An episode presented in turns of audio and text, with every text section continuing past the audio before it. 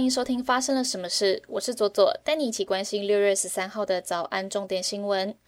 指挥中心昨天宣布新增五万零六百四十三例新冠肺炎本土案例，一百六十三例死亡案例。个案的分布为台中市七千七百三十四例，高雄市七千两百五十例，新北市五千七百七十二例，其他县市都在五千例以下。中南部的疫情仍处在高原期。另外，六月十五日起，抵台的航班旅客居家检疫的时间从七天减为三天，并进行四天的自主防疫。入境的人不再强制搭乘防疫车队。此外，指挥官陈时中快筛阳性确诊，职务由副指挥官陈宗彦暂时代替。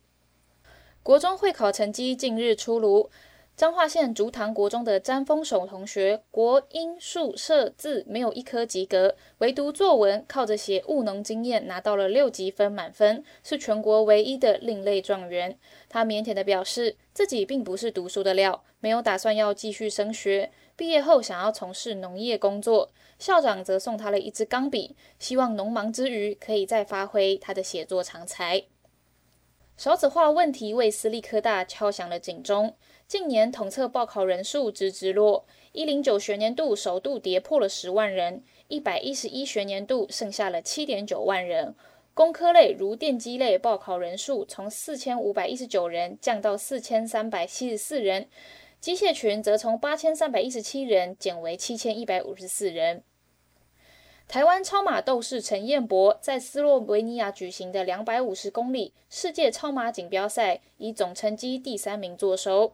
陈彦博在比赛的第二天，因为在山道上绊到石块重摔，左膝肿起，他仍然强忍着疼痛完成了当天的比赛。第三天又不慎撞上了铁丝栅栏滑倒，导致大腿与手部都挂彩见血，依旧没有能浇熄他对比赛的热情。陈彦博说：“我们都有战士的力量，也许面对困境难免感到疲惫，但我们有绝对的能力去突破挑战，支持我们去完成目标。”第一次有国际级出版商希望出版有关台湾的百科全书，荷兰学术出版商博瑞委托中研院研究员肖新煌担任总编辑，出版台湾百科全书，内容横跨国际关系、政治、社会学等多个领域，预计明年秋天出版，期待可以为台湾发声。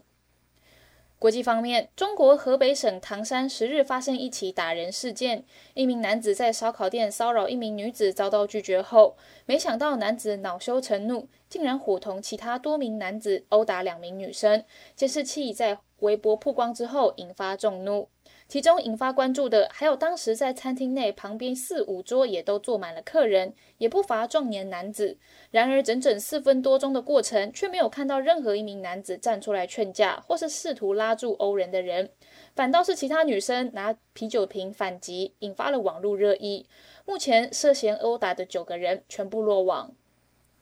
以《歌喉战》系列中饰演胖爱美而备受喜爱的瑞贝尔·威尔森，去年和小十一岁的男友分手之后，近期在自己的 IG 中公开出柜，晒出与女友的合照，并放闪表示：“我以为我在找迪士尼王子，但或许我真正需要的是迪士尼公主。”并以 Hashtag #LoveIsLove 和爱心与彩虹的符号，在同志骄傲月公开宣布认爱。据了解，瑞贝尔·威尔森的女友是一位服装设计师，服装品牌的创办人。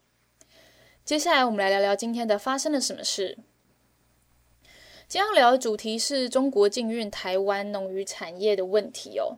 中国在去年禁止输入台湾的凤梨世家之后，今年又再度宣布，六月十三号起禁止台湾的石斑鱼输入，恐怕会重创台湾的养殖产业。根据全台石斑鱼产量最多的高雄永安区养殖户的说法，台湾的石斑鱼内销产量其实只有占两三成，其他都全部几乎都是销往中国跟香港。那这个禁令等于让整个石斑产业会崩盘哦。以某些个人户来说，每年交货出口到中国的量平均可以占到七千台斤左右。现在没有办法出口到中国，一年会估计损失两千多万，会严重的影响到生计。我们可以很容易的看出来啊，这个问题不容小觑哦。我们的农渔产品是不是真的会活不下去？面对大家都很熟悉，呃，中国的养套杀模式。也许我们可以先来看看去年我们被禁止输入的台湾凤梨，目前存活的状况还好吗？我们摊开台湾凤梨这一年的销售成绩，呃，其实有一点令人意外哦。在去年二零二一年二月被禁止之后，简单的说，少了中国的市场之后，外销量反而成长了五倍。我们仔细的探究一下，哦，原本在被禁止之前，凤梨的对外销量除了中国之外是三千九百四十九公吨，到了二零二一年被禁止之后，呃，成长到了两万四千九百八十二公吨。就是在除去中国之外的外销量成长了五倍。那虽然总体的销量的确是有稍微下降的，不过跟二零一八年的总体外销量其实是差不多的。那台湾的外销主力从中国变成了日本，然后少部分会销养销往呃香港、马来西亚等地。台湾的凤梨在日本已经成长到在日本是第二大的凤梨进口国。不过，日本的卫生抽查也比中国严格很多。台湾的凤梨在刚开始的时候，也常常被日本的卫生单位抽查出介壳虫跟蛾类的问题。那台湾的农民也花了不少的时间去提升整体水果的品质跟卫生哦。在大家的共同努力之下，除了凤梨的销量以外，凤梨的整体的呃销售价格也有上升。从二零二一年的每公斤二十点六块，到二零二二年已经上升到了二十二点七块钱。所以在销量上面虽然有微幅的下跌，总体销量是有微幅下跌，但是我们的因为我们的品质提升了，我们的价格也跟着水涨船高了。而我们的石斑鱼能不能复制这样子的成功模式，在中国失去中国之后，有没有办法打开自由贸易一个长远的市场之路呢？在呃日本的产经新闻的报道哦，台北支局的呃石板民夫就这样子建议哦，呃台湾的石斑鱼应该要提高产品的魅力哦，打造自己的品牌。而且他还说，日本人是全世界最爱吃鱼的民族哦。石斑鱼在日本的潜在市场应该是不小，他觉得在这方面是很有商机的哦。而我们除了呃活体的石斑鱼以外，呃加工的冷冻鱼片其实对美国来说也是一个很有潜力的市场。但是外销美国的冷冻鱼片的加工厂呢？都需要经过美国的 HACCP 的认证哦，它的呃加工外销有一个标准的流程，那要经过重重的查验，没有问题才能进到下一步。当然跟中国相比是差很多啦，因为中国买鱼的时候呢，都是呃一整池一整池的买，只要在规格以上的，就是单纯爽快也不用检验，就是整整池整池的买哦。虽然对渔民来说是很方便。但是，呃，在品质上面就会比较难把关。以长期来说，对台湾的渔业产品来说，没有办法慢慢的成长为有口皆碑的品牌。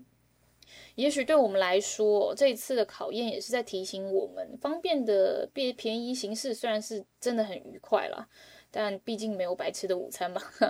呃，期待我们的渔业产品可以不单靠哪一个国家，希望我们的农业跟渔业产品都可以打造出。一个任何国家都难以拒绝的美味跟品质的好品牌。以上就是今天的发生了什么事。我是左左，我们明天见。